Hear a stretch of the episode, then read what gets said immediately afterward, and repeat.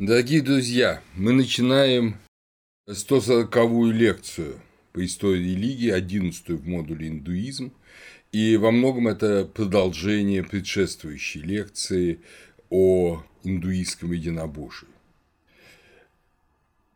В Индии действительно нас поражает множество божественных лиц, божественных имен, и на первый взгляд, конечно, это явное многобожие.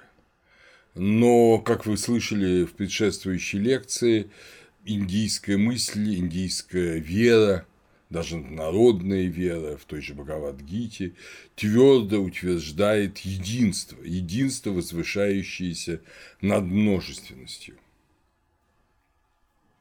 Такой великий знаток индуизма, как французский индолог Луи Рену, живший в 1896-1966 годах, в своей книге «Индуизм», которая в Париже вышла в 1958 году, а потом была переведена на многие языки, в том числе и на русский, после конца советского режима, он говорит, индиец волен выбирать Иштадевату, избранное божество, которого он вызывает частным порядком не обнаруживая при этом ни малейшего неуважения к иным проявлениям божественного. Так Шри Иса, Иисус, для многих индийцев тоже Иштадевата. В этом смысле э, для христианства может быть удобно себе представить огромную палитру святых. Одни молятся одним святым, другие – другим, но при этом не испытывают ни малейшего пренебрежения даже к тем, к кому не обращаются в молитвах. Или, скажем, тот или иной христианин привык особо почитать тот или иной образ Богородицы в православии, кто казанский образ, кто почаевский образ, но при этом не испытывают никакого неуважения к другим образам, даже к тем, которым они обычно не молятся. Вот примерно та же самая ситуация в Индии. Но тем не менее, тем не менее, индийская мысль идет дальше. Она говорит о том, что все верования, все устремления, они не противоположны другим верованиям и устремлениям, а они соответствуют тому типу сознания, который есть у адепта. Если адепт э, почитает, скажем, духов и молится о здоровье или об успехе охоты э, около того камня, который в деревне считается воплощением духов, он молится тому же Богу-творцу, но в самых его простых явлениях, в самых его простых энергийных силах. А если он прозревает больше, он молится уже более высокому божеству, и так до самого высшего. В Бхагавад-гите в седьмой главе есть очень характерный образ. Э, кто бы из пхактов, какой бы образ, почитать не стремился с верой, я его наделяю верой к тому образу неколебимой. Обладающий этой верой, ею чтить божество стремится, и дары от него обретает, но даров тех лишь я даритель. Это говорит э, Кришна, ну, естественно, Бог-творец и податель всего. У таких людей, которые кому-то, какому-то конкретному божеству молятся и в нем видят подателя даров, у таких людей, разумом бедных, жертвы плод приходящим бывает. Кто богов чтит, к богам приходит, мои бхакты меня достигают. Непроявленного в проявлении меня чтят неразумные. Партха, не постигнув, что я запределен, в тайной сути своей не проявлен. Вот это очень важное, последнее, 24 стих, здесь, что э, неразумные чтят непроявленного, неявленного Бога, Бога по ту сторону бытия, пребывающего в явлениях. Эти явления могут быть разного плана. но они всегда явление высшего, единственного, того самого Маха Пуруши, божественного человека или человека подобного Бога, который и создал миры, и который является Творцом Вселенной. Но неразумные мнят подателя даров в духах, в тех или иных э, местных божествах, и они не постигают, что Бог запределен и в тайной сути своей не проявлен. А те же, кто любит пхакты, да, те, кто любит самого непроявленного Бога, они его достигают. Другие же идут э, не к э, непроявленному Богу, но опять идут, перерождаются в этом мире, потому что все, что находится в этом мире, в том числе и боги, это все э, временное. И оно ведет к сансаре, к перерождению, и, соответственно, не ведет к мокше, к освобождению. Индийская традиция, в первую очередь традиция вишнуистская, она создала целую систему божественных явлений или так называемых аватар, аватри, идти вниз, проявляться. А аватара – это явление божественного э, в материальном мире. Их называют еще индийцы Прадурабхава – божественные явления. Другой термин, который употребляют для этого – вьюха – излияние божественной силы. Вообще, вьюха – это воинский строй, порядок, отчасти космос, но только космос не как стабильность, а космос как энергийное проявление. То есть другое название – это вьюхи, это энергийные явления запредельного божества. Как э, говорит э, замечательный немецкий ученый Генрих Роберт Циммер, родился в 1890 и умер в изгнании в 1943 году, поскольку его жена, э, дочь Гуга фон Гофмансталя, Кристина, была еврейкой в четвертом поколении, и поэтому в 1938 году был смещен со всех своих постов профессора в Гейдельберге и изгнан из страны. Его жена глубоко верующая христианка – помогала ему в этом изгнании. Он отправился сначала в Оксфорд, потом в Колумбийский университет в Соединенных Штатах, дистрикт. И после этого значит, одним из студентов в Америке успел быть Джозеф Кэмпбелл, очень крупный религиовед, я не раз его цитировал, специалист по многим религиям. Циммер был другом Карла Юнга близким. Вот видите, умер очень молодым человеком от э, пневмонии в Америке, и многие его труды уже после его смерти издавал Джозеф Кэмпбелл. И вот он специалист, как раз глубочайший специалист по религиозным символам индуизма, по индийскому искусству, индийской цивилизации. И вот в своей книге, тоже, кстати, изданной уже после войны, в 1946 году Джозефом Кэмпбеллом, Myths and Symbols in Indian Art and Civilization, Циммер пишет, в аватарах и в юхах Бог частично или полностью воплощен. Они – Он сам или Его творение. Они отличны от сущности или часть ее. По своей природе высшее существо пребывает в покое и блаженство по ту сторону добра и зла – Ничто в мире не действует на него.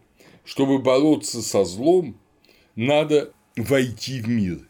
Отсюда аватара, в которой сила и могущество Бога присутствуют без него самого. Это очень существенное указание.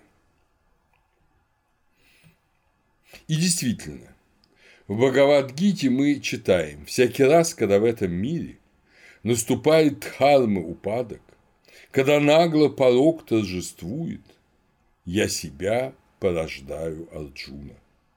Появляюсь я в каждой юге, чтобы восставить погибшую Дхарму, чтобы вновь заступиться за добрых, чтобы вновь покарать злодеев.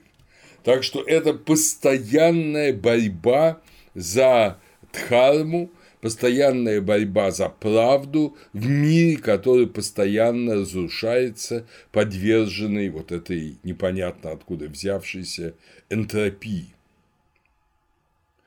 В вишнуизме, которые потом усвоили себе эти аватары, Вишну не сходит ради спасения благочестивых и гибели злодеев, ради утверждения закона. Но первоначально, да и сейчас в Индии, далеко не все даже аватары однозначно связываются всеми индуистами именно с Вишну. Современный, ну, относительно современный, умерший в 2000 году канадский индолог Дэвид Кинсли, преподававший в университете Макмастер, много очень занимавшийся индуизмом, сам практикующий индуист, пишет эм, в энциклопедии религий в статье «Аватары». Идея аватары – формы, принимаемой божеством, является центральной в индийской мифологии, религии и философии. Аватары обычно понимаются только как частичные проявления божества, принимающего их. Все аватары, добавляет Кинсли, служат положительным целям в отношении космического порядка и демонстрируют стремление Вишну к сохранению стабильности мироздания. То есть э, аватары существуют в мире, в котором процесс энтропии идет независимо от Бога-творца. И Бог-творец, чтобы задержать этот процесс энтропии, приходит в мир и помогает в мире. Как уже сказано в Бхагавадгите, чтобы вновь наказать злодеев, чтобы вновь поддержать правду. Вишну уже в Айтаре Брахмане, то есть еще в Самхитах, он уже превозносится как высший бог. И исторически аватары, которые были приписаны Вишну, привлекались, чтобы связать вот этого высшего бога, ну в данном случае Вишну, с местно почитаемыми или племенными божествами, чтобы сказать, что вот такое-то и такое-то деяние такого-то божественного лица – это не деяние самого этого лица как высшей силы, а это деяние Бога Творца, единого Бога через эту форму явленную. После исполнения своей задачи э, та или иная аватара растворялась в Вишну, исчезала и более не существовала. Но люди ее помнят и ей поклоняются, ее почитают. Излияние божественной силы Випхути, которое, помните, символически изображается священным пеплом на лице и на теле человека, вот это божественное излияние – это тоже проявление Бога в тварном мире, и до некоторой степени можно сказать, что э, аватары – это випхути.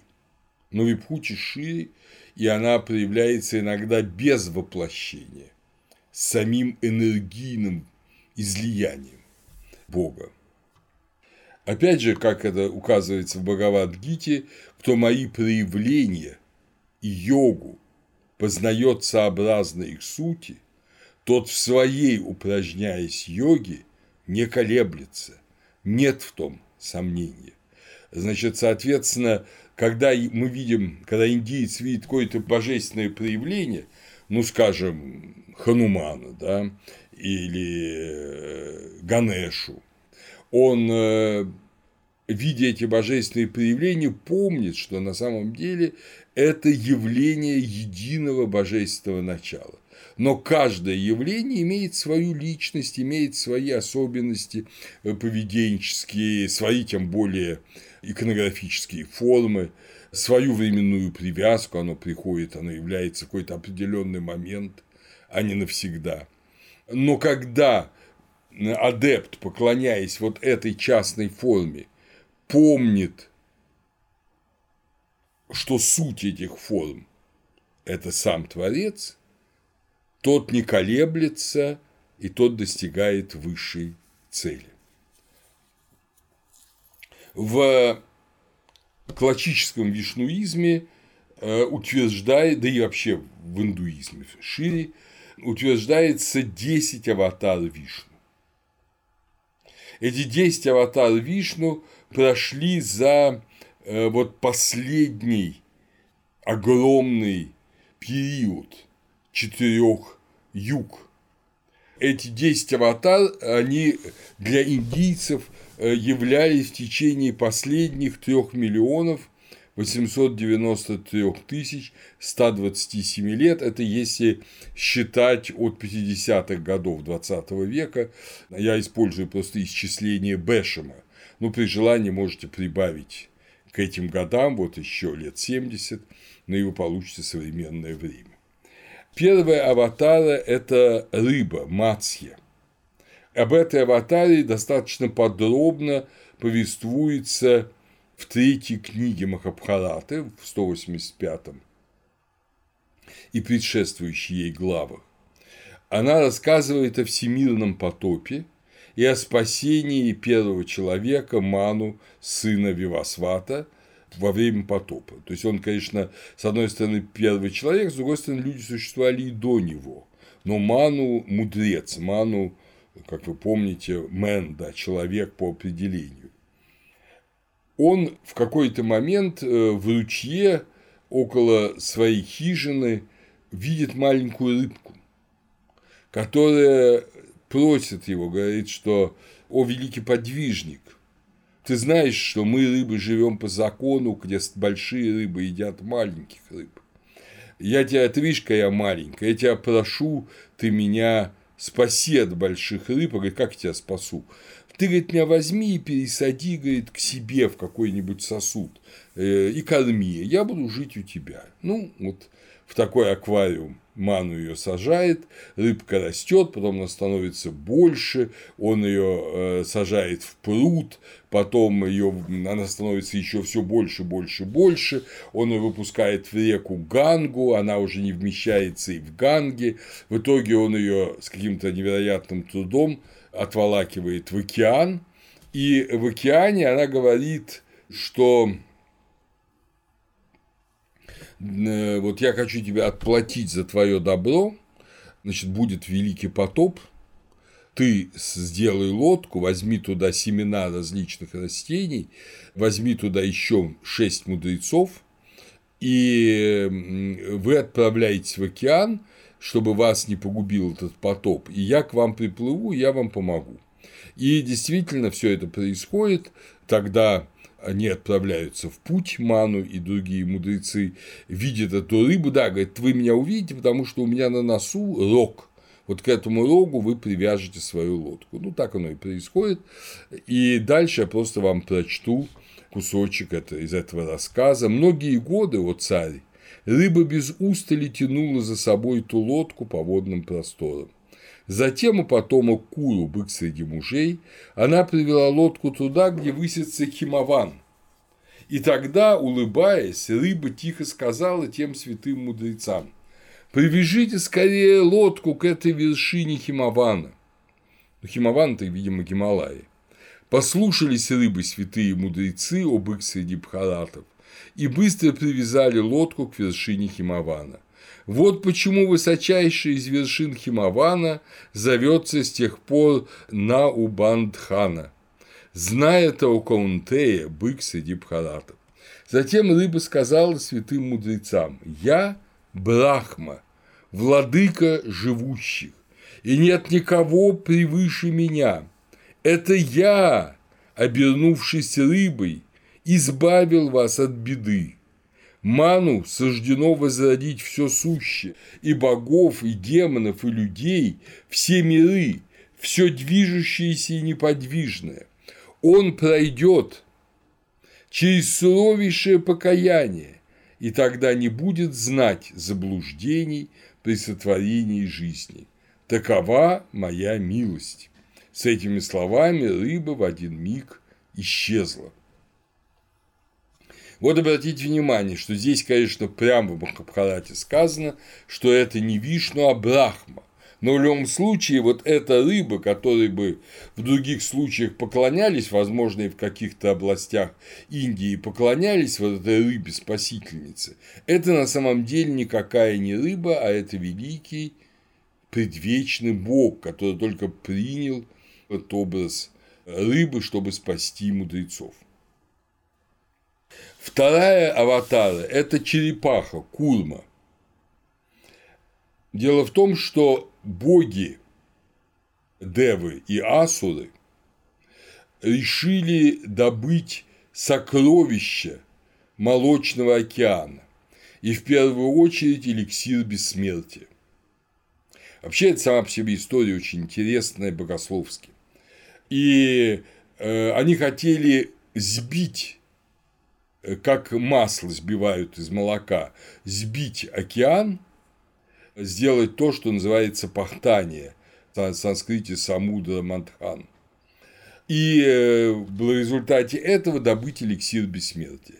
Но они, они взяли гору Меру, то есть ту гору, которая соединяет небо и землю, это, если угодно, такая изначальная ось мира, взяли э, змея Васуки, такого тоже ну, предвечного змея, гигантского, э, как веревкой им обвязали гору Меру, но э, встал вопрос, а, собственно говоря, где-то точка опоры, как, да, э, с которой можно взбивать океан. И вот тогда Вишну в виде гигантской черепахи вплыл в это море и дал точку опоры для пахтания океана. Девы и Асуры, благодаря обращению горы Меру с помощью змеи Васуки в океане, добились того, что появляются 14 сокровищ. Чатурдаша Ратна, Апсары, коровы изобилия, многое-многое другое замечательное. Наконец, тоже воплощение в Вишну, врач богов Тханвантари с сосудом бессмертия, сосудом Амриты. Вы помните, что Амрита – это ну, все равно, что амвросия, да, вот то, что помогает избавиться от смерти, не умереть. Так что благодаря черепахе Кульме, вот тому же Вишну, произошло вот это добыча бессмертия, добыча эликсира бессмертия. Но одновременно, и это интересный богословский момент, пактание океана выявило и самый страшный яд – халахала, который убивал все живое. И бессмертие, и убийственный яд вместе – а такая вот особенность индийского мышления. И что делать с этим ядом? Он убьет все, все живое. Пришли уже не к Вишну, а пришли к Шиве. И Шива выпил этот яд, и после этого у него горло стало синим, но он не умер. И с тех пор Шиву зовут Нилакантха, синеголый. Вот такова э, следующая аватара. Третья аватара – это вепрь, вараха. Опять же, легенда демон Хираньякша похитил землю Будеви в виде женщины и спрятал ее в изначальных водах. И вот, приняв образ вепря, э, Вишну убил Хираньякшу и поднял землю на своих клыках и стал мужем Будеви. То есть поклонение вепрю как богу тоже это на самом деле поклонение тому же Вишну, но в его определенной, если угодно, мифологеме, в определенном предании. Четвертая аватара – это человека лев Нарасимха. Опять же, некто Хираньякшипа, демон – получил от Брахмы дар неуязвимости и от человека, и от зверя. И, пользуясь этим даром неуязвимости, он захватил власть и поселился на небе во дворце Индры. И все боги трепетали, но ни бог, ни человек, ни зверь не могли его победить. В том числе он преследовал своего сына, Прохладу, который был почитателем Вишну. В один из споров между деспотом Хираньякшипой и его сыном Прохладой а Вишну, Прохлада сказал, Вишну всюду, он слышит нас, он присутствует во всем бытии.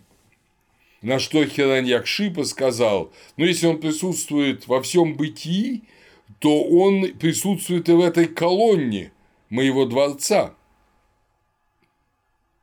Если он э, там, то я действительно покорюсь ему. И тогда колонна эта раскрылась, рухнула, и из нее вышел Нарасимха, человека-лев. То есть Нара – человек, Симха – лев. Нара Симха – человека-лев. То есть и не человек, и не лев. В таком вот в греческом да, смысле, ну как сфинкс греческий.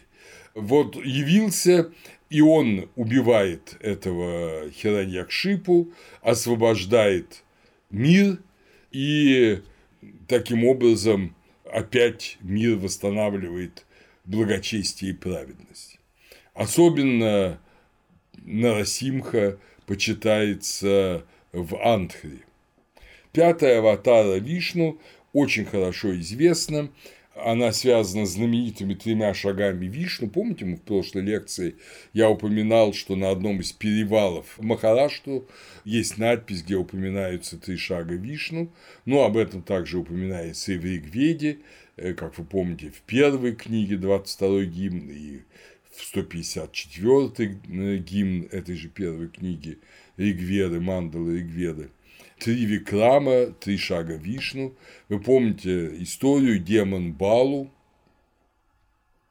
также захватил весь мир, и Вишну к нему является в виде карлика в Аману, присутствует при жертвоприношении, и демон Балу говорит, что тебе, Брахман, а он является в виде карлика Брахмана, что тебе, Брахман, дать во время этого жертвоприношения – ну, говорит, мне много не надо, я хочу поставить сам алтарь для священнодействия, дай мне землю на три моих шага, чтобы это поставить алтарь. Ну, смерив глазами карлика, Балу говорит, да, бери себе землю на три шага.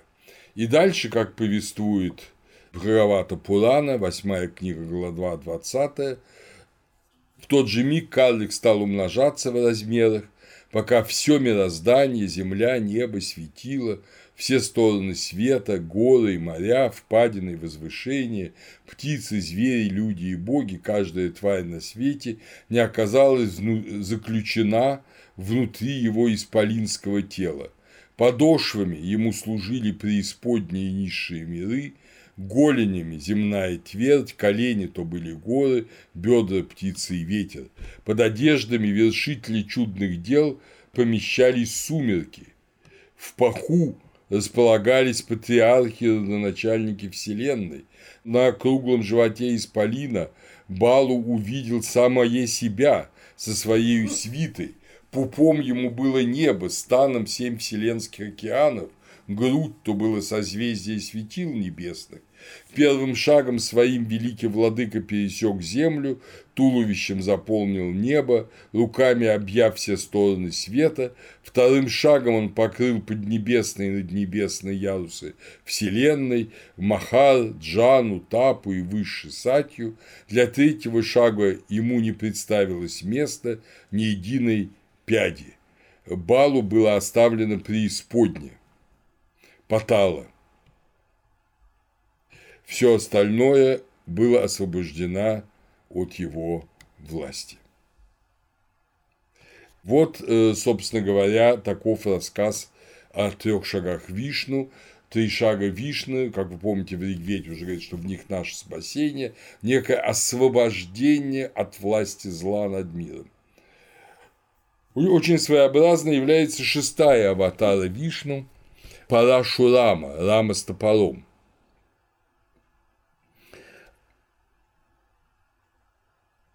Рассказывается, что царь Картавирья, учтиво принятый брахманом мудрецом Джамадагни, убил этого брахмана за то, что тот не захотел подарить ему корову желаний, которая жила у этого брахмана и которая одарила очень богато вот этого царя и его свиту. Парашурама, воспитатель Куравов, в гневе, что царь Картавирья убил кшатри, а другие кшатри его поддерживают, в гневе убил многократно всех кшатриев. После этого Парашурам поклонился Раме, царю Айотхи, и восстанови, так, так восстановилось верховенство брахманов в социальном порядке. Именно вот эта шестая э, аватара Вишну, она намекает на какой-то конфликт, который был между брахманами и кшатриями, и который в конечном счете решился в пользу того, что варновая система осталась неизменной, брахманы считались высшей варной, хотя реально миром управляли в основном кшатрии. Седьмая аватара – это исторически уже Рама, царевич Айотхи, супруг такой идеальной, парадигмальной красавицы жены Ситы. Рама победил демона Равану, похитившего Ситу. Он, Рама, сын Дашаратхи и Каушальи. Он э, тоже на 14 лет удалился в лес с женой и братом Лакшманом. И потом отправился, когда похитили Ситу, на Ланку, то есть на Цейлон, к демону Равани и в конечном счете его победил. Этому описанию героических побед Рамы посвящен знаменитый эпос индийский Рамаяна. Восьмой аватарой является Кришна, и это особый совершенно разговор, потому что для современных индийцев, особенно кришнаитов, Кришна – это единственная полная аватара Вишну, то есть в нем Вишну целиком. О Кришне мы будем говорить особо, может быть, в конце этой лекции, может быть, на следующей лекции. Но, по крайней мере, мы должны понимать, что это очень важная аватара, в преданности которой живут сейчас, наверное, сотни миллионов индийцев.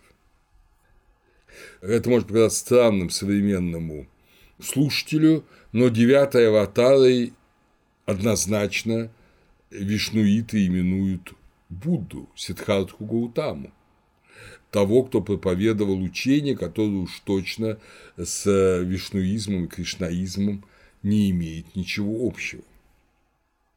Когда Будда вошел в число аватар, эту аватару обычно объясняли искушением, что Вишну решил стать Буддой, чтобы искусить своих адептов соблазнительной атеистической проповедью. И те, кто соблазнялись, естественно, лишались спасения. Но сейчас это объяснение, да, видимо, вот в эпоху борьбы буддизма и индуизма, в том числе и вишнуизма в Индии, это была актуальная интерпретация шли широких масс, которые боялись буддизма как искушения. Но сейчас это уже как-то далеком прошлом и не очень вяжется с тем, что Вишну – это милостивый спаситель. Но если ты милостивый спаситель, зачем ты искушал? И поэтому сейчас обычно эту аватару связывают с другим, что Будда научил Ахимсе, невреждению всего живого – до этого даже в индуизме были кровавые жертвоприношения, они по сути есть кое-где и сейчас, а Будда научил э, тому, что надо любить весь мир, хранить и беречь животных, не убивать их. И вы знаете, что сейчас огромное количество индуистов полностью, в отличие, кстати, от буддистов, отказались от употребления животной пищи именно в силу того, что этот урок как бы Будды был воспринят. Ну и, наконец, последний, десятый аватара – это аватара будущего века. Это аватара конца Кали-юги, когда э, закончится мир, когда наступит великая катастрофа, и за ней мир возникнет снова, снова то есть за Кали-югой наступит новый эон, э, начинающийся, как и раньше, с Крита-юги.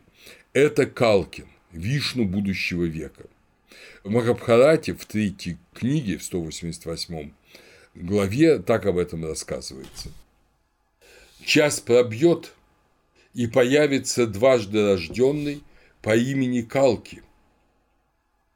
Калки Вишну Яшас, наделенный великой силой, умом и могуществом.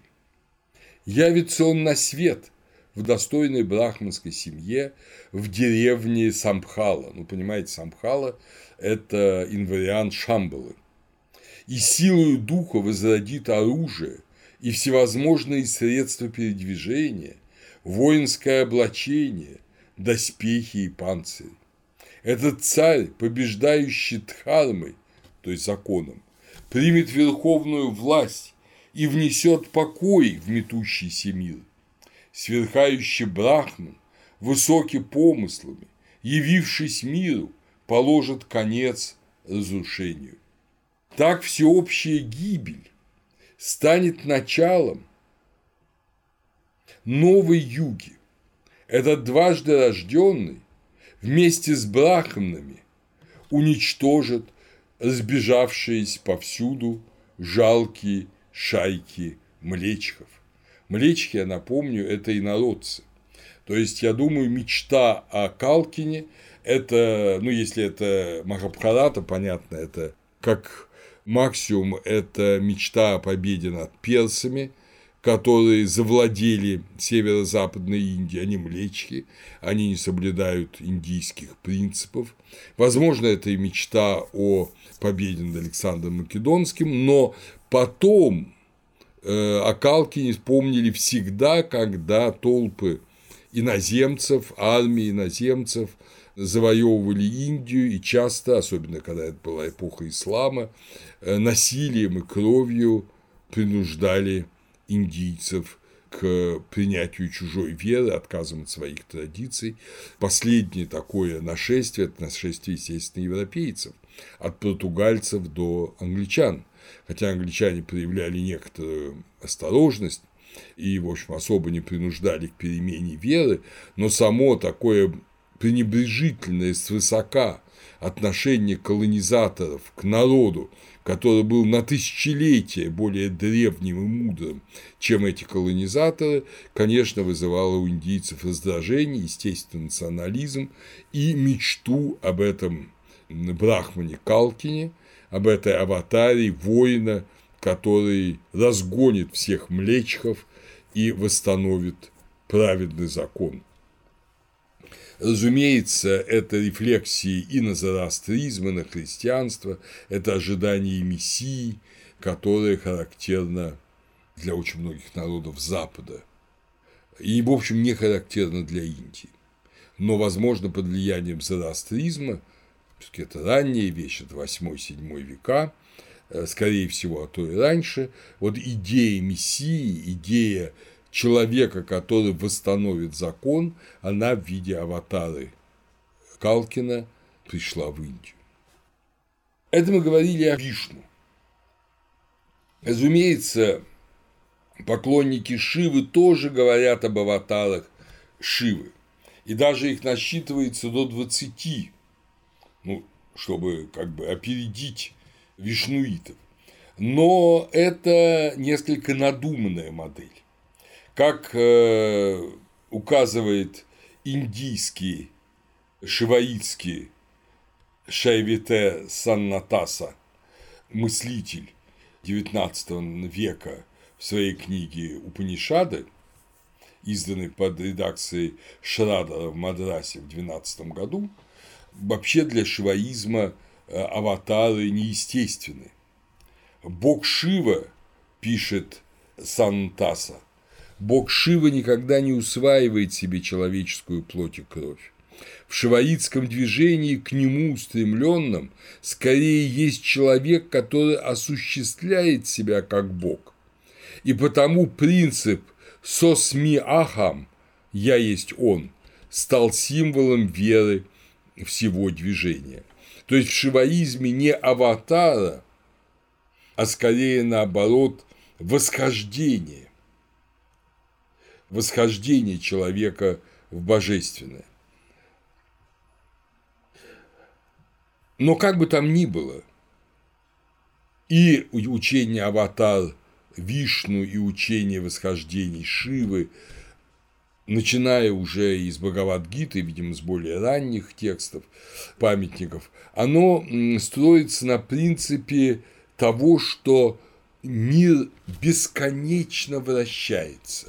Понимаете, один эон сменяется другим, в этом эоне приходят Бог-творец, чтобы поддержать добрых, чтобы покарать злодеев, чтобы утвердить пошатнувшуюся дхарму, приходит в каждой юге, приходит э, постоянно, мир все равно разрушается, в итоге он гибнет, потом возникает снова. То есть, в некотором смысле парадигмой вот этого индийского представления о божественном во всей его множественности и единстве при этом, потому что за всеми этими аватарами и вьюхами стоит единый Бог-творец, которого по-разному можно называть и по-разному поклоняться, но он един, и это все прекрасно понимают. Парадигма этого утверждения мог быть, опять же, слова из самого начала Бхагавадгиты, это 2.12. «Разве был я когда-то не бывшим? Или ты, или эти владыки? Так и в будущем все мы Партха бытия своего не лишимся. Вот это очень важное двустрочие, оно ведь перекликается, совершенно очевидно перекликается с древнеегипетскими представлениями о предвечном существовании человека. Помните, Пеппи рожден был в Нуне, до того, как воздвиглись горы, до того, как простерлось небо и так далее, тексты пирамид. Текст пирамид – это как раз время, можно сказать, начала, начала последней, да, последней юги, если говорить по индийскому летоисчислению. Те же самые мысли. Человек был рожден в предвечности, и Бог был рожден, и боги были рождены, так или иначе. Я не буду сейчас сдаваться в египетскую теологию, но вы все это прекрасно помните, происхождение Шу Тефнут, происхождение Кеба и Нут и так далее. И боги были рождены. То есть все рождается, но в то при этом все вечно. Все до рождения существует, и после смерти существует, и бытия своего знающий не лишится. Это очень важный принцип, как раз который стоит вот в основании индийского единобожия. Вот все это вращение образов, а за ними единый. Это отличает индийское представление, кстати говоря, очень ясно от христианского. В христианском представлении – Процесс явлений единовременен и уникален. Христос не время от времени приходит в мир, чтобы научить Дхарме, уж тем более, чтобы покарать злодеев. Он никого не карает, хотя он и учит. Он приходит один раз, и не чтобы научить, и не чтобы исцелить или воскресить кого-то, он приходит для того, чтобы изменить саму природу человека, чтобы открыть для людей, потомков падшего Адама, возможность соединиться с безгрешным человеческим естеством. Та же идея предвечного Пуруши, но иной метод через жертву, через жертву собой – искупается зло, которое абсолютно явно и конкретно вошло в мир из-за согласия на зло человека, их падения. То есть человек совершает зло, и чтобы зло это исцелить, истребить из мира, предвечный человек, вечный человек приходит в мир, не поддается соблазну сатаны, принимает на себя все зло мира, погибает и воскресает, и каждый потом, соединяясь с ним, может достичь э, этого безгрешного состояния. Это, конечно, совершенно иная модель, нежели модель аватара который я еще раз подчеркну, во многом ради того, чтобы многие объекты почитания соединить воедино существуют. Апостол Павел в своем послании к евреям в 9 главе очень четко говорит об этом. И как человекам положено однажды умереть, а потом суд, так и Христос однажды единожды даже, можно сказать, принеся себя в жертву, чтобы подъять грехи многих, во второй раз явится не для очищения греха, а для ожидающих его во спасение. Смерть его была для искупления от преступлений, сделанных в Первом Завете, ну то есть в историческом прошлом, чтобы призванные к вечному наследию – получили обетованное, то, что им было обещано, спасение. Как вы видите, в христианстве требуется человеческая воля. Человеческая воля, которая должна сказать «я хочу в тебе спастись».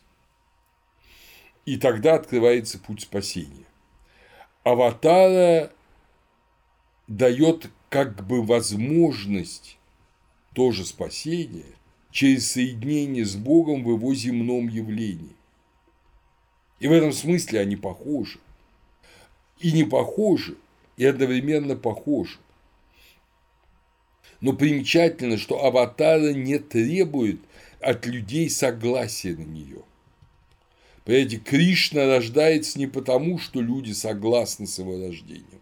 Он сам решает, Вишну решает воплотиться в виде Кришны или в виде Рамы – а вот Христос рождается не потому, что Он решил воплотиться только, а потому что человечество согласилось на это воплощение. Пусть не без смущения, пусть не без сомнения, но согласилось, и это согласие произнесено э, его матерью, будущей Девой Марии, во время явления ангела, архангела, ей, когда она говорит «Все раба Господня, да будет мне по слову твоему». Эти слова из первого главы Евангелия от Луки, 38 стих, они, по сути говоря, вот есть то отличие, то простое и в то же время важнейшее, потому что Бог без воли человека воплотиться не может. Он не может прийти в мир, если человек скажет «нет, не приходи». Это и в космическом плане так, и тут слова Девы Марии, это и в персональном, персональном э, смысле так. Без воли конкретного человека в, в нем Бог не будет пребывать. Только если ты откроешь себя для Бога, Бог войдет в тебя. Почти соприкасаются эти вещи. Их искусственное разведение, как это делал Ганс Кюнг, вот мы в прошлой лекции вам об этом рассказывал, они, конечно, механистичны на мой взгляд, надуманы. Но тонкое, вот до конца даже не артикулируемое отличие есть. И эта тонкость – это, я бы сказал, не да или нет, а на больше и меньше. Христианство ставит намного больше акцент на принцип свободы воли. Другим, кроме учения об аватарах и связанное с ним, тоже очень распространенное учение Индии – это учение Панчаратра. Панчаратра – это пять ночей. Что это такое? Это учение, связанное с почитанием Бхагавата, раздаятеля даров, И это почитание Бхагавата, о котором я уже вам говорил, оно упоминается уже очень давно, оно упоминается в Ригведе, в Шведошватаре Упанишаде в отношении Рудры, то есть Шивы, говорится, как сияет солнце, освещая все страны света, сверху, снизу и поперек, так и этот Бог, желанный, чтимый, единый, властвует над существами, рожденными из лона. Это традиция почитания, почитания Бога в его облике подателя благ. Пхай распределять. Соответственно, Вишну, Нараяна, Васудева, Кришна, Бхагаваты, те, кто преданы Богу, распределителю благ. Бхагаван известен историческому движению Бхагаватов именно как абсолют, подчеркивает Вельбон, индолог из э, Университета Пенсильвании. Именно э, Бхагаван Нараяна, а о Нараяне мы говорили на прошлой лекции, почитался как основатель общества Панчарата. Панчаратра. Смысл этого общества, которое отлично от обычного брахманического почитания Бхагавата, в том, что это тайное и тантрическое общество, которое предполагает особое знание для достижения э, для достижения вечности, для достижения единства с Творцом.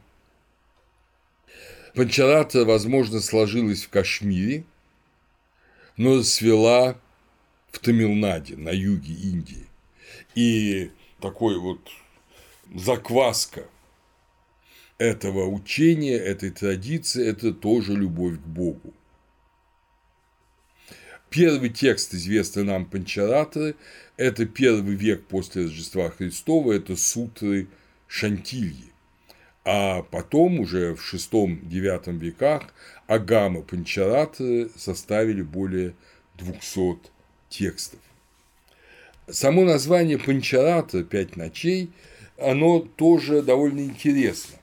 В Шадападха Брахмане 13.6.1.1 рассказывается, как Пуруша Нараяна, изначальный человек, да, человек вот рожденный в водах, человек вод, апам напад зороастрийской традиции, он пожелал стать всеми вещами. То есть он пожелал, чтобы из него возник мир. Это то же самое, что и 90 гимн 10 мандалы Ригведа. Вот он пожелал стать всеми вещами, и для этого он совершил саможертвоприношение Пуруша Метху, то есть жертвоприношение человека, самого себя, в виде панчаратра сатра, пятидневного жертвоприношения. Жертвоприношение, которое и создало весь мир – аскетическое воспроизведение этой панчараты, пятидневного жертвоприношения, оно, разумеется, не связано с тем, что ты сам себя убиваешь, оно связано с аскетическим, ну, если угодно, испытанием себя или принесением в жертву своего э, телесного и бытового комфорта. Этот принцип проживание из семи дней и ночей пяти дней и ночей в лесу. То есть из недели пять дней проводится в лесу. Но многие аскеты исходят из другого. Ты живешь в лесу весь год, кроме двух месяцев сезона дождей. Панчаратрики – это как раз браговатые аскеты. Их молитва Брахману Нараяне и их воспроизведение самопожертвования в аскетической форме – это и есть тайное знание. Этим знанием, по преданию панчаратриков, обладал легендарный царь Упаричара, который посвятил Нараяне все свое царство и себя самого, принес жертву Нараяне, то есть Пуруше изначальному, все свое царство и себя самого. То есть, понимаете, индийское сознание крепко держит в голове то, что изначальный Пуруша и человек, аскет, любой человек – это по сути одно и то же. В Панчарата Самхите VI века после Рождества Христова ясно говорится, что Вишну Нараяна создал и поддерживает миры силой своей шакти, то есть своей энергии или своей супруги, Лакшми, если угодно.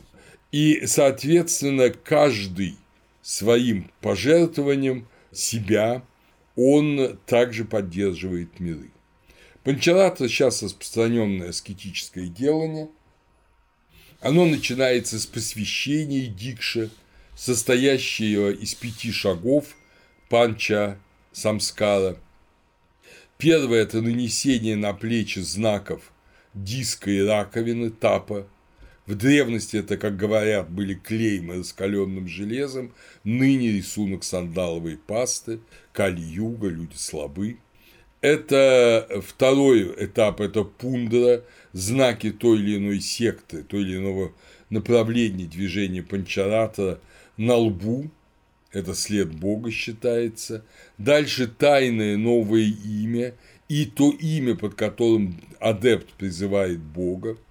Четвертое – это собственная мантра, которую учитель, посвящающий, сообщает посвящаемому. И, наконец, это ритуал молитвенного правила яга, который тоже дает посвящающий посвящаемому. Как дополнение сердечная постоянная молитва тому образу Бога, который открыт панчаратрику новому, и это считается его йога. Значит, от панчаратриков требуется жизнь в чистоте и непричинение зла живому ахимса. Панчаратрики постоянно вместе с Богом, они одно с Ним, но всегда, как и возлюбленные, отличны друг от друга, отличны от Него. Панчаратрины, панчаратрики принимают идею явлений Бога, в юг. Я уже говорил, что и вьюха – это и энергия божественная, и одновременно воинский строй – это вот некая сила, изливающаяся сила мира. И их аскетическое правило, оно строится на том, что человек по ступеням поднимается, по четырем ступеням, вот делает пять шагов, первый шаг он встает на первую ступень, и это тоже связано сейчас с Вишнем. То есть мир, который известен всем нам, это мир чувств, тригуны, сатва, раджас и тапас, и тамас, тригуны и демиург Брахма, который создал этот мир. Но самосознание – это первый шаг. Это вот из мира Первый шаг – это к самосознанию, это осознание себя, как высшее «я», как божественное «я». Это то, что называется, ну, самосознание – это хамкара, а это именуется Анирудха. Анирудха как бы внук Кришны. Это личность, ему молятся, и таким образом достигают второго уровня. Третий уровень – это ум, это продюмно, ум. Твой ум уже полностью пребывает в Боге, а продюмна для панчаратриков – это сын Кришны.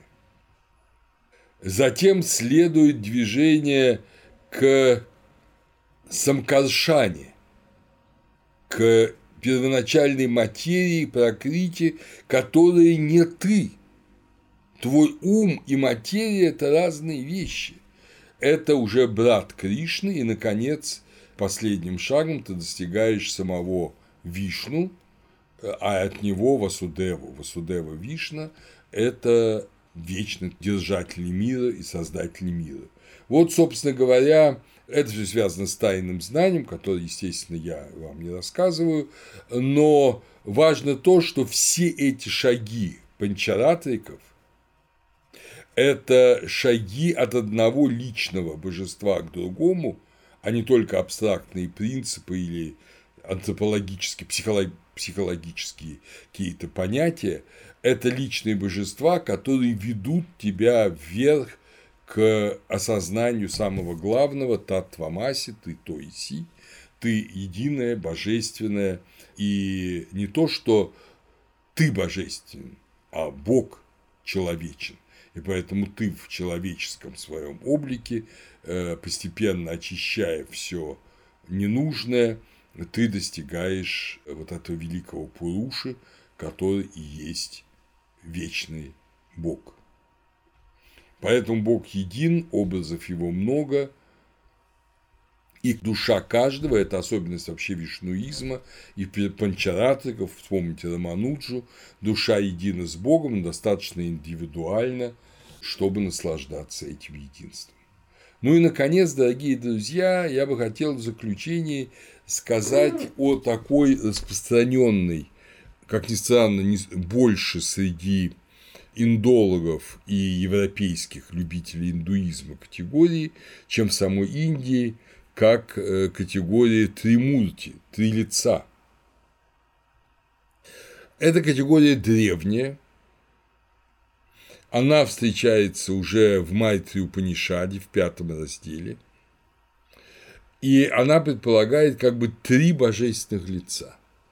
Разумеется, европейцы, привыкшие к идее Троицы, очень обрадовались, ну, те, кто интересовались Индией, но это, в общем, совсем другое. Я попробую сначала вам вот прочесть этот кусочек из Майтри Упанишады.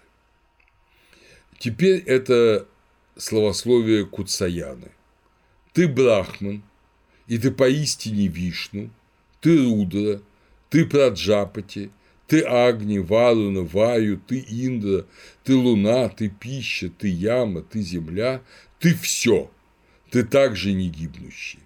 Ради себя и ради своей природы в тебе многообразно существует все, владыка всего, поклонение тебе, всеобщий атман, творец всех деяний. То есть, как вы понимаете, все это Бог. Ты все вкушающий, опять же, вспомните 11 главу Бхагавадгиты, всеобщая жизнь, владыка всех радостей и наслаждений, поклонение тебе, атману покоя, и поклонение таинственнейшему, непостижимому, неизмеримому, поклонение безначальному и бесконечному. Поистине, вначале этот мир был одним тамосом, то есть одной вот этой инертной массой, да, это низшая гуна тамоса, темная гуна. Это высшим, движимое высшим, это достигло различия. Поистине этот образ раджас, этот раджас, движимый высшим, достиг различия. То есть раджас – вторая, да, вторая гуна. Поистине этот образ сатва – это сатва, движимая высшим, источает сущность. Это та часть, которая есть доля мышления, создающая начало в каждом человеке, отличающаяся представлением, решением, самосознанием. Это Праджапати, Вишва. Его образы описаны раньше. Далее, о ученики, Поистине, та его часть, которая из Тамаса – это Рудра. Далее, о ученики, поистине та его часть, которая из Раджаса – это Брахман. Далее, о ученики, поистине та его часть, которая из Сатвы – это Вишну. Поистине он, этот единый, становится тройным, становится восьмью, одиннадцатью, двенадцатью до бесконечности. Становясь Существо блуждает, проникнув в существа. Он стал владыкой существ. Это атман внутри и вне всего. Внутри и вне всего. То есть здесь, как вы понимаете, идет такое ясное утверждение, что весь мир – это атман, это божественное, и что это божественное, его первичное разделение на три гуны – это Рудра, Брахман и Вишну. А далее деление идет дальше до бесконечности. То есть Бог един, но в своих проявлениях он бесконечен. Вишну, Шива и Брахма, Рудра и Шива, как вы понимаете, одно и то же. Вишна, Шиву и Брахма, как говорят в Индии, это грани одной божественной сущности, образ грани алмаза. Когда-то, когда в Индии была полемика между буддистами и индуистами, между ведантистами Шанкары и между ведантинстами Рамануджи, тогда было очень важно утверждение, что за всем этим единый Бог, которого, скажем, буддизм не знает или джайнизм не знает. Вот. Теперь это уже менее актуально, и, в общем-то, Тримурти не часто вспоминают. Но когда говорят о Тримурте, обычно вспоминают замечательный гимн Калидасы из Кумара Самбхавы, из поэмы Калидасы. Вы помните Калидаса – это замечательный драматург индийский, которого, ну, в общем так, ориентировочно относят к периоду от первого века до Рождества Христова до пятого века после Рождества Христова, а современный литературовед Упадхьяин, э, один из крупнейших индийских исследователей творчества Калидаса, Калидаса, проведя обширнейшие исследования, называет датами его жизни 365-445 годы после Рождества Христова. Так вот, этот гимн его приводит и Бэшем, он вообще очень распространен, его переводит Илиот на английский язык, но он выхвачен из контекста. На самом деле это не гимн Тримурти, не, не гимн Троицы, а это словословие Брахме, Брахме. И Тримурта – это лишь образ Брахмы. Я позволю себе прочесть этот кусочек целиком, чтобы вы это увидели, потому что это, ну, пожалуй, наиболее распространенное, наиболее распространенное воспевание Тримурти, действительно очень красивое. Речь идет о демоне Тараке. В это время боги, одолеваемые Таракой, пришли во главе с Индрой в излучающий свет обитель Брахмы. Брахма предстал перед их потускневшими прекрасными лицами, как солнце предстает на рассвете перед спящими лотосами в прудах. Поклонившись четвероликому создателю всего, боги обратились должным образом к мастеру красноречия. Поклоняемся тебе, Тримурти первичному, еще до сотворения мира, существовавшему в облике единого атмана, потом разделившемуся на три гуны, как помните, да, твою Панишаду, потом разделившемуся на три гуны, и ты в таком облике продолжаешь существовать. Неуничтожимый, в первозданные воды вложил ты неуничтожимое семя Нараяна, да, из чего возникла вся Вселенная, все движущееся и неподвижное, потому тебя воспевают. Ты до создания Вселенной, бывший единым, сейчас являешься э, в трех состояниях для уничтожения, сотворения и поддержания мира, став причиной тому. Желая создать женщину и мужчину, ты разделился на пару, которая породила всех живых существ. Мы помним их как прародителей Питаров. Ты разделил свое время на ночь и день, время, когда ты спишь, и время, когда ты бодрствуешь. Это время, соответственно, пролаи, то есть космического, ну, как бы небытия, уничтожения мира и воссоздания Вселенной. Ты лона Вселенной, хотя сам и не рожден в лоне. Даже матка там употребляется на санскрите слово матка, то есть вот именно то, из чего рождается. Ты лона Вселенной, хотя сам и не рожден в лоне. Ты уничтожитель Вселенной, но сам ты бесконечен. Ты начало Вселенной, хотя сам безначален. Ты господин Вселенной, но у тебя самого нет господина. Ты самосознающий, ты самосозидающая сущность, творящий себя сам, ты сам растворяешься в себе. Ты как жидок, так и тверд, как груб, так и тонок, как легок, так и тяжел, как проявлен, так и не проявлен, свободен от воли среди божественных свойств. Для тебя началом является священный слог «Ом». Он должен быть произнесен с тремя правилами. Выполнением этих слов будет ведийский ритуал, а итогом небеса, так что они происходят от тебя. Ты изначальный перводвигатель целей человека, дхармы, артхи, камы и мокши. И только ты один беспристрастный созерцатель. Это ведомо мудрецам. Даже для питаров, то есть для отцов, ты питар. Для богов ты бог, наивысший из высших, ты творец породителей. Ты и то, что должно быть принесено в жертву, и приносящий жертву – хотар. Ты наслаждающийся жертвоприношением, и само жертвоприношение. Ты, что постижимо и постигающий, то, о чем мыслит и мыслящий, о высшем знании. Это перевод в целом Юлии Сергеевны Шугриной. Возможно, может быть и лучший перевод – Э, я посмотрел английский перевод этого текста. Он красивый, но он не полный, к сожалению. Вот, э, как вы видите, это восхваление, здесь опять же троичность – это э, три гуны, это три качества, это явление в этот мир.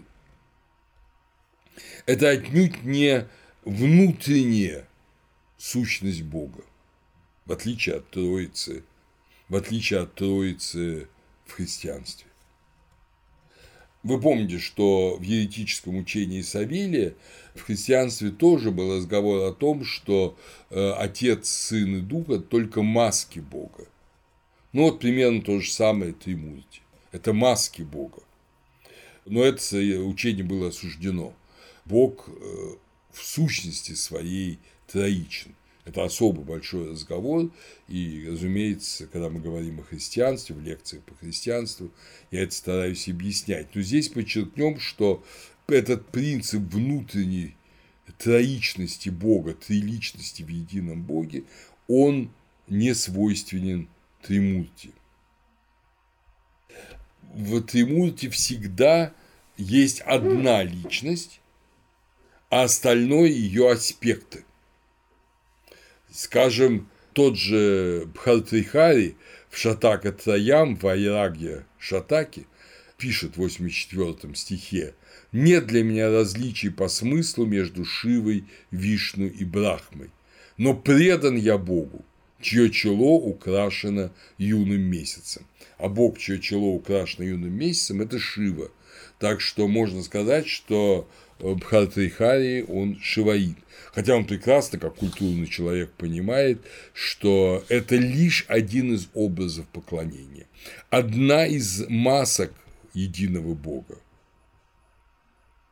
Такими же образами, кроме вы, Вишну, Шивы и Брахмы, может быть любая Ишвара, любой Господь, как вы помните, которого выбирает почитающий. Это может быть и богиня Деви, у шахтистов, которую почитают как подателя даров, как энергию Бога. Но опять же, никогда не будем забывать вот этот принцип в Бхагавадгите, сформулированный для индийцев очень точный, очень верный. Кто бы из бхактов, какой бы образ почитать не стремился с верой, я его наделяю верой к тому образу неколебимой обладающий этой верой ею чтит божество стремится и дары от него обретает, но даров тех лишь я даритель. Таким образом, э, для индуистов всегда э, за Тримурти стоит единство. Артур Бэшем в своей книге «Чудо, которым была Индия» вот так объясняет Тримурти – Первые западные исследователи индуизма были впечатлены сходством между индуистским триединством и христианской троицей. На самом деле сходство не очень-то близкое. И индуистское триединство, в отличие от Святой Троицы христиан, никогда в сущности не было популярным. Весь индуистский тринитаризм, то есть почитание троичности, имел тенденцию к принятию только одного бога из трех. Таким образом, из контекста ясно, что гимн Калидаса к Тримурти в действительности адресован Брахме, ну это вы только что видели, который рассматривается как верховный бог. Тримурти являлся фактически искусственной величиной и имел мало реального влияния. Вот это вывод крупнейшего знатока индийской жизни, индийской мысли Бешема. Я думаю, что мы должны понять, что вот эти все попытки объяснить множественное через явление единого во множестве, они вполне понятны, они, в общем, вполне оправданы. Подобное же, видимо, существовало в Древнем Египте. В какой-то степени подобное существует и в христианстве, потому что ведь в святых мы чтим не их, а мы чтим то, что они согласились на божественную волю, действующую в них. Я раба Господня, да будет тебе по слову твоему. Мы чтим именно это согласие и явление божественного через святого а не человека. Это не обожествление, поклонение конкретного человека. Это почитание божественного в человеке, на которое этот конкретный человек добровольно согласился и этим, собственно говоря, достиг своего единства с Богом. Парадигмой здесь является согласие Богородицы, естественно. Подобное же и, и в почитании вот этих многих образов единого Бога в индуизме. Но с тем лишь отличием, что добровольного согласия здесь не нужно. Бог сам приходит в мир, чтобы научить, спасти, поддержать, обличить и наказать. Элемент свободной воли присутствует, но в намного меньшей степени. И это особенно будет ясно, дорогие друзья, в следующей лекции, которую, я думаю, посвятить именно кришнаизму и почитанию Кришны в прошлом и в настоящем Индии.